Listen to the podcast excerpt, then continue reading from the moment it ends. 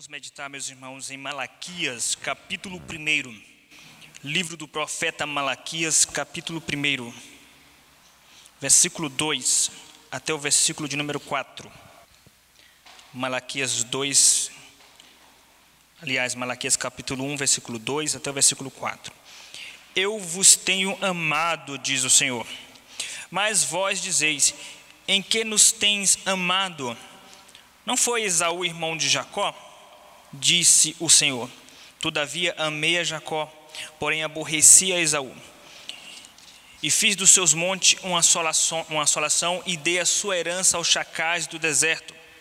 Se Edom diz: Fomos destruídos, porém tornaremos a edificar as ruínas, então diz o Senhor dos exércitos: Eles edificarão, mas eu destruirei, e Edom será chamado terra de perversidade e povo contra quem o Senhor está irado para sempre.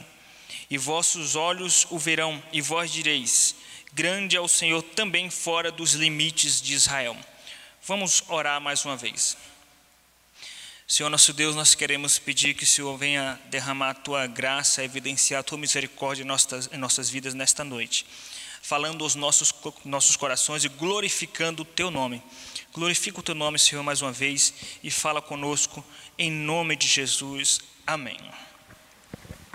Meus queridos irmãos, o grande divisor de águas na vida de qualquer ser humano é ter um encontro com o amor de Deus.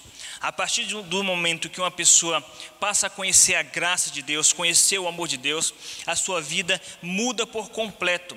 E quando eu estou falando de conhecer o amor de Deus, conhecer a graça, não estou falando de meramente um contato religioso, um contato intelectual com as doutrinas da graça. Eu estou falando certamente de um encontro com o próprio Senhor da graça, com o próprio Deus de amor.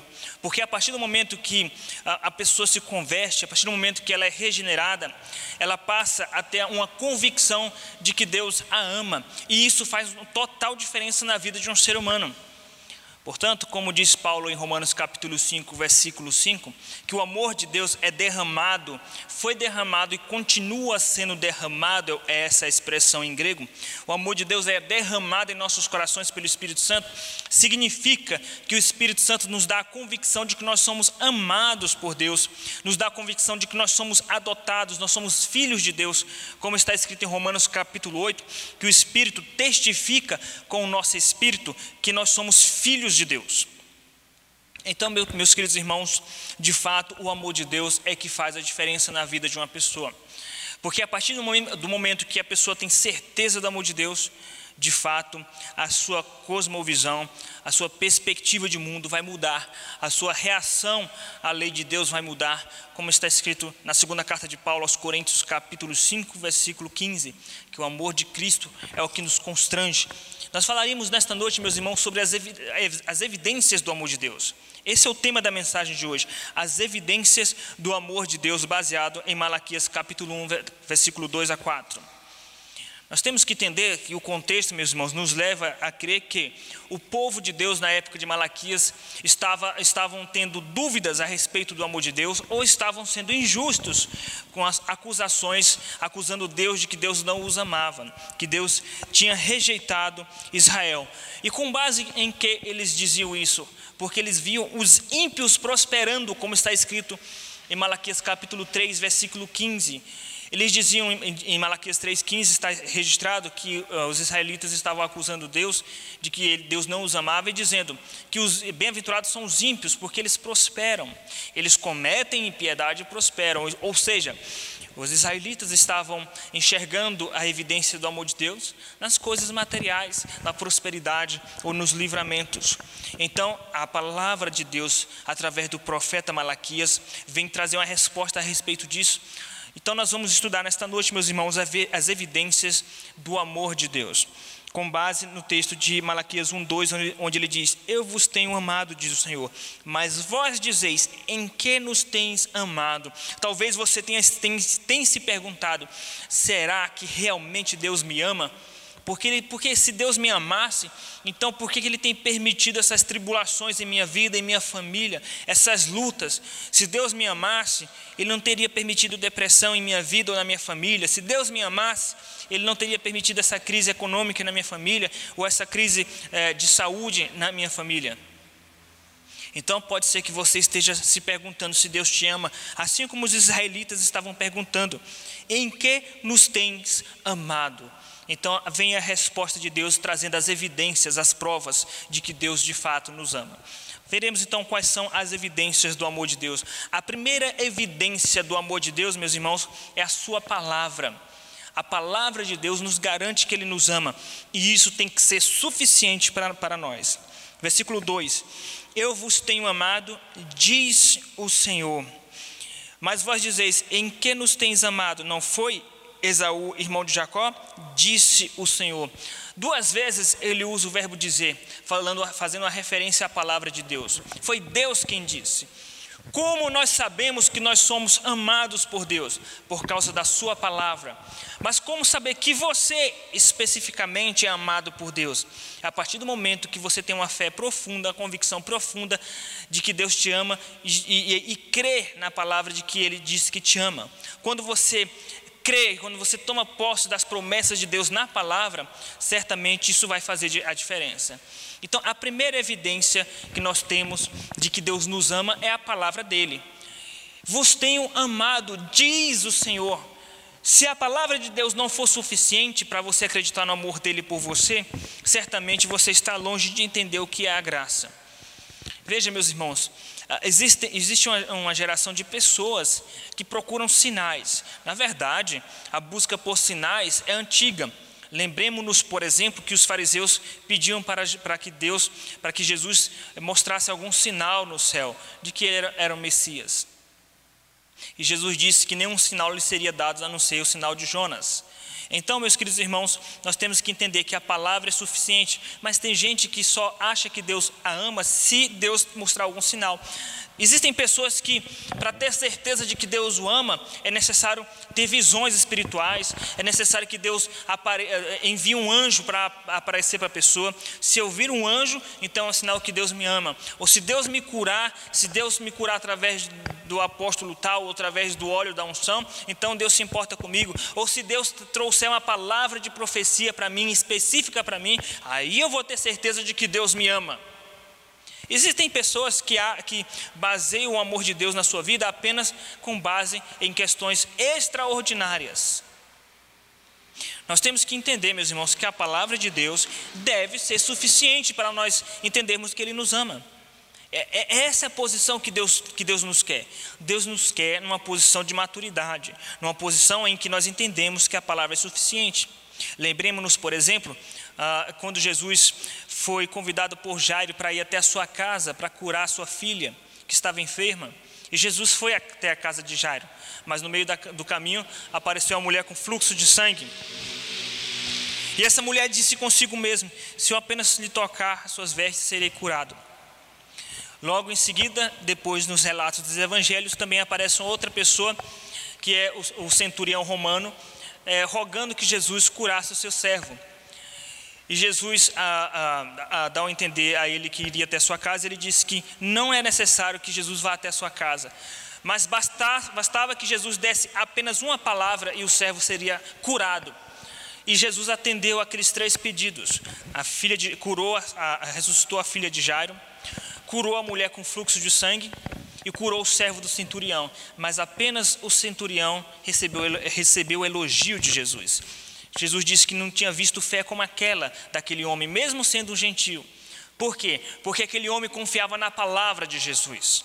Ele confiava na palavra. Basta dizer uma só palavra. E tem crente que não confia na palavra de Deus. Só confia, só, só acredita no amor de Deus se Deus aparecer para ela, se Jesus aparecer numa visão, ou se um anjo aparecer, ou se uma, receber uma profecia. Bem-aventurados são aqueles que têm a Bíblia como suficiente a respeito da revelação do amor de Deus.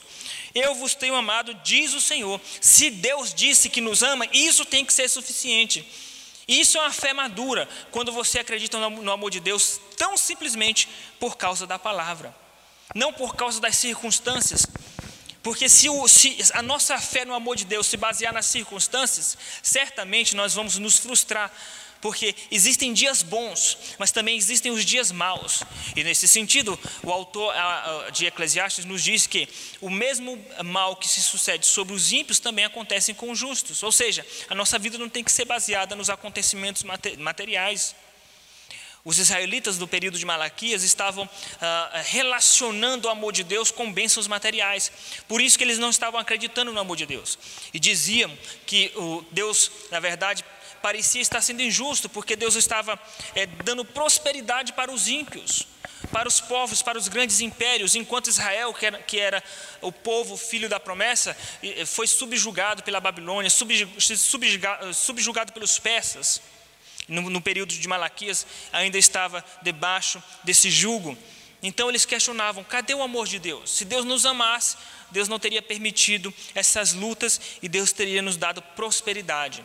Talvez você pense como os israelitas. Talvez você ache que Deus só te, só te amaria, só te amasse se de fato Ele te desse bens materiais. Meus irmãos, não é, não é incomum o crente muitas vezes olhar para a vida do ímpio e achar que a vida do ímpio é melhor o ímpio comete impiedade, escapa, tem o, melhor carro, tem o melhor apartamento, tem a melhor vida, mesmo sendo ímpio, não querendo saber de Deus, enquanto os crentes é, lutam por Deus, servem a Deus, amam a Deus, mas passam por lutas e dificuldades. Parece que Deus não os ama. Isso, essa é uma visão mesquinha, egoísta e pobre do amor de Deus. Esses ímpios que prosperam, eles irão para o inferno. E nós que passamos por dificuldades e lutas, nós desfrutaremos da presença de Deus na eternidade, com prosperidade e, e, e uma vida plena para todo sempre. Então, meus irmãos, nós temos que crer na palavra de Deus. Se Deus disse que nos ama na Sua palavra, então nós temos que ter convicção, certeza das coisas que não se veem. Convicção. Não precisa ter uma profecia para Deus dizer: Meu servo, eu te amo. Meu servo, eu te escolhi. Quantos crentes se entristecem e dizem: Eu estou triste, não sei se Deus me ama mais. Eu queria que alguém recebesse alguma revelação, alguma profecia dizendo que Deus me ama. Já foi dado uma profecia. Aliás, eu creio em profecias. E está aqui a profecia. Assim diz o Senhor: Eu vos tenho amado. É essa profecia que eu creio. É a palavra de Deus que tem que ser suficiente para as nossas vidas. Então, a primeira evidência do amor de Deus é a palavra e ela tem que ser suficiente. A segunda evidência do amor de Deus é a aliança. Quando ele diz, ele, ele repete a palavra Iavé, no versículo 2. Ele usa no versículo 1 e no versículo 2 ele fala novamente: Eu vos tenho amado, diz o Iavé. Iavé é o Senhor da aliança. E a aliança é um tema central em Malaquias. No capítulo 3, versículo 1, está escrito que Deus vai trazer o anjo da aliança, vai enviar o anjo da aliança vindo, vindo do seu templo. E esse anjo da aliança se refere a Cristo. Ângelos, em grego, né? Malaquias foi escrito em hebraico, mas a transliteração de, do texto para a, o texto em grego de, da Septuaginta traduz como ângelos, que significa exatamente mensageiro, o mensageiro da aliança, o mensageiro do pacto.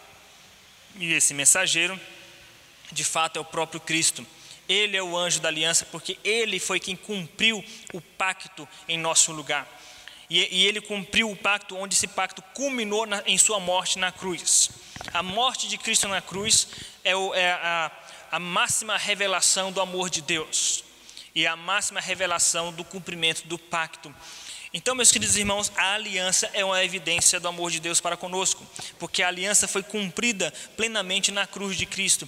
E Romanos 5,8 diz que a cruz de Cristo é a evidência de que Deus nos ama. Romanos 5,8 diz que Deus prova seu próprio amor para conosco pelo fato de Deus, de ter Cristo morrido por nós, sendo nós ainda pecadores. Então, a aliança cumprida na cruz de Cristo, na morte de Cristo, é a maior evidência de que Deus nos ama.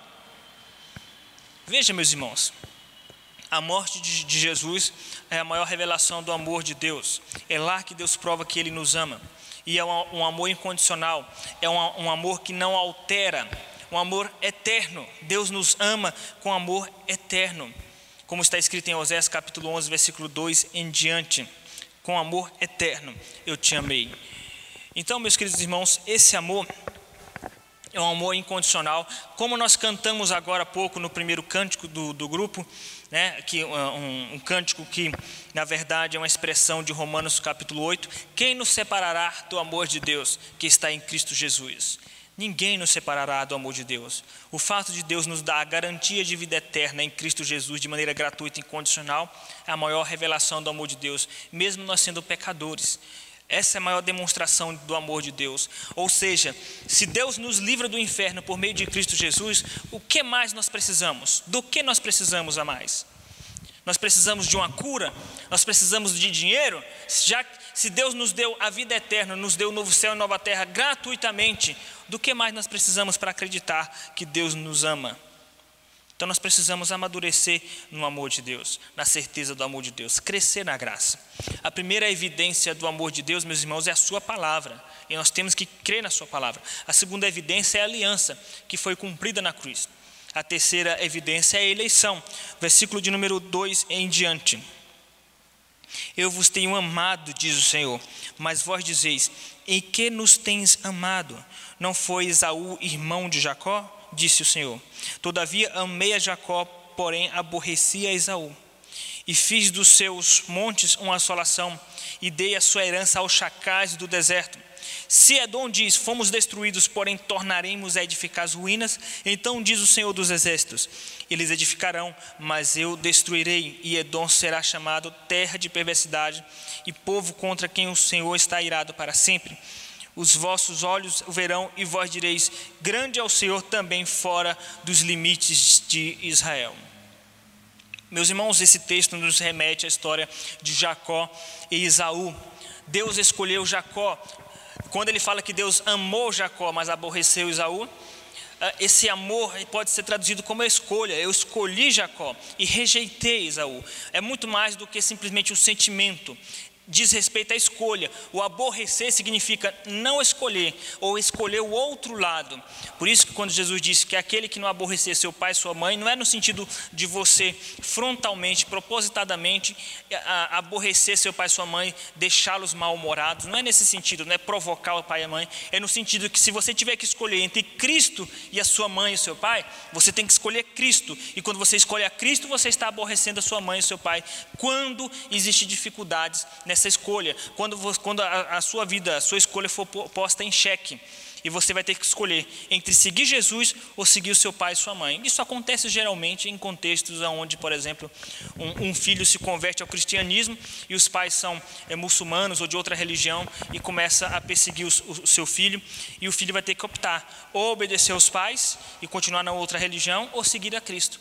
E quando ele decide seguir a Cristo, ele está aborrecendo o pai e a mãe, ou seja, ele está escolhendo um lado. E quando o texto diz que Deus aborreceu Isaú, significa que Deus escolheu um lado. E qual lado? O lado de Jacó. Agora a pergunta é: com base em que Deus escolheu Jacó? Será que foi pelas obras? Não foi pelas obras. Porque Jacó, ele era enganador, usurpador, ele tinha erros, ele cometeu vários erros em sua vida, inclusive foi um pai eh, durante um tempo que cometeu certas negligências como pai. Mesmo assim, Deus o escolheu não pelas obras dele. Deus o escolheu simplesmente pela graça, pela graça. Agora, e a rejeição de, de, de Esaú se deu pela graça, pelas obras. Esaú, ele estava, na verdade, Deus rejeitou Esaú, mas Esaú estava colhendo frutos de suas obras. Lembremos-nos, por exemplo, que Esaú perdeu seu direito de primogenitura porque ele trocou seu direito de primogenitura por um, por um prato de lentilha. Ou seja, ele não valorizou aquilo que Deus tinha para ele. Então ele estava colhendo frutos disso e Deus trouxe palavras uh, de maldição sobre Esaú e sua descendência. Lembremos-nos também que Edom é uma forma de se referir ao povo eh, da descendência de Esaú. Né? Uh, Edom, os Edomitas, são os descendentes de Esaú. E essa palavra de Deus de juízo sobre Esaú, porque re rejeitou a bênção de Deus, essa palavra de juízo se perpetuou a geração após geração. E Deus está aqui falando de uma profecia de julgamento aos edomitas. Eles dizem: Nós iremos edificar, ainda que nós for, sejamos destruídos, nós vamos reedificar, é, edificar as ruínas. E Deus disse: Eles edificarão, mas eu destruirei. E isso aconteceu em 533 depois de Cristo. Aliás, 533 antes de Cristo quando o rei Nabonido, o rei da Babilônia, invadiu Edom e destruiu Edom, e foi algo conhecido de toda a região, conhecido da, da época, e por isso o versículo 5 diz: Os povos, os vossos olhos o verão, e vós direis: Grande é o Senhor também fora dos limites de Israel. Ou seja, Deus derrama o seu juízo, não só dentro de Israel, mas também fora dos limites de Israel. Em outras palavras, Parece até que, numa leitura superficial, os, os dois queriam ser, é, os dois mereciam a, a bênção de Deus, mas Deus escolheu é, Jacó. E, e Isaú, mesmo merecendo, Deus rejeitou. Não, Deus não, não escolheu Esaú. Agora, o castigo sobre Esaú, a rejeição sobre, Esaú, é, sobre Esaú, na verdade, é uma consequência do seu próprio erro, porque Esaú, de fato, é, rejeitou a Deus. Então, quando alguém é condenado ao inferno, ele, ele é condenado por suas próprias obras. As pessoas têm a impressão de que a doutrina da predestinação, da eleição, é uma doutrina injusta, porque Deus condena ao inferno pobres almas que estavam sedentas de Jesus. Não! Essas almas que serão condenadas ao inferno são almas que já não querem viver com Deus agora, porque irão querer viver com Deus na eternidade. São pessoas que rejeitam a Cristo pessoas que não querem saber de Deus, que as suas obras são más, e o julgamento de Deus vai ser por, por causa das obras. Está escrito, por exemplo, em Apocalipse capítulo 20, que cada um será julgado segundo as suas obras. A salvação é pela graça, a eleição é pela graça, mas a condenação é pelas obras. Ou seja, a eleição de Deus ela é gratuita e incondicional, mas a condenação sobre os ímpios é uma condenação justa. Mas que ficou evidente que de fato Deus escolheu ah, Jacó de uma maneira gratuita, pela graça, com amor. E nós temos que entender que Deus usa Esaú e Jacó aqui como uma referência mais ampla a dois povos, né, que são os edomitas e os israelitas.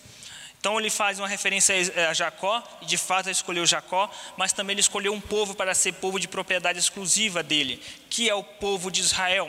E Deus escolheu o povo de Israel não porque eram povos mais fortes, como está escrito em Deuteronômio, porque eram os mais fortes, porque mereciam. Deus escolheu é, Israel, de fato, pela graça, mesmo sendo um povo pequeno, mesmo sendo um povo ah, ah, desprezível aos olhos das nações, Deus assim escolheu. Queridos irmãos, como nós saberemos que Deus nos ama? Quais são as evidências de que Deus nos ama? A primeira evidência é a garantia que Ele nos dá na palavra. Isso tem que ser suficiente. A segunda evidência é a, aliança que foi cumprida na cruz. A terceira evidência é a eleição. Essas são as três evidências do amor de Deus: a palavra, a aliança e a eleição. Quando você estiver inseguro do amor de Deus, quando você estiver questionando, será que Deus me ama? Você tem que se lembrar dessas três coisas. Ele garantiu na palavra que Ele nos ama, mesmo sem merecermos. Você tem que se lembrar que Ele demonstrou e revelou seu amor na cruz de Cristo. Você tem que se lembrar que Ele nos escolheu, nos predestinou gratuitamente em Cristo Jesus. Que Deus assim nos abençoe. Vamos orar. Senhor nosso Deus, nós queremos te agradecer por tua palavra, Senhor. Te agradecer que o teu Espírito Santo falou conosco. Que o Senhor nos dê uma noite abençoada, uma semana abençoada. Que o Senhor continue nos abençoando é, na recuperação quanto à questão do coronavírus, na, na recomposição a, na, do nosso cotidiano, da nossa vida social que o Senhor nos abençoe eh, economicamente o nosso país, abençoe as autoridades do nosso país e que o Senhor continue nos dando paz para pregar o Evangelho. Derrama a tua graça sobre cada um de nós, Senhor. Tudo isso nós te pedimos e te agradecemos em nome de Jesus. Amém. Que a graça do nosso Senhor Jesus Cristo, o amor de Deus que foi revelado na cruz e a comunhão do Espírito Santo que nos dá a convicção do amor de Deus, seja derramado em nossos corações sobre cada um dos que estão aqui e dos que estão nos assistindo desde agora e para sempre. Amém. Meus irmãos, estamos encerrando mais um culto ao nosso Deus. Gostaríamos de lembrá-los que na quarta-feira, às 20 horas, nós teremos mais uma live, né, um estudo bíblico. Quarta-feira, às 20 horas. E, e estamos à disposição dos irmãos se tiverem alguma necessidade é, de cunho pastoral, aconselhamento, alguma palavra, os irmãos podem entrar em contato conosco para pedir oração. Né? Nós tem, a nossa secretaria está funcionando durante a semana. Temos o site da nossa igreja, www.ipbdiadema.com.br. Visite nosso site, conheça nosso site, para que você possa ter contato conosco e com a nossa igreja. Que Deus os abençoe. Um grande abraço a todos.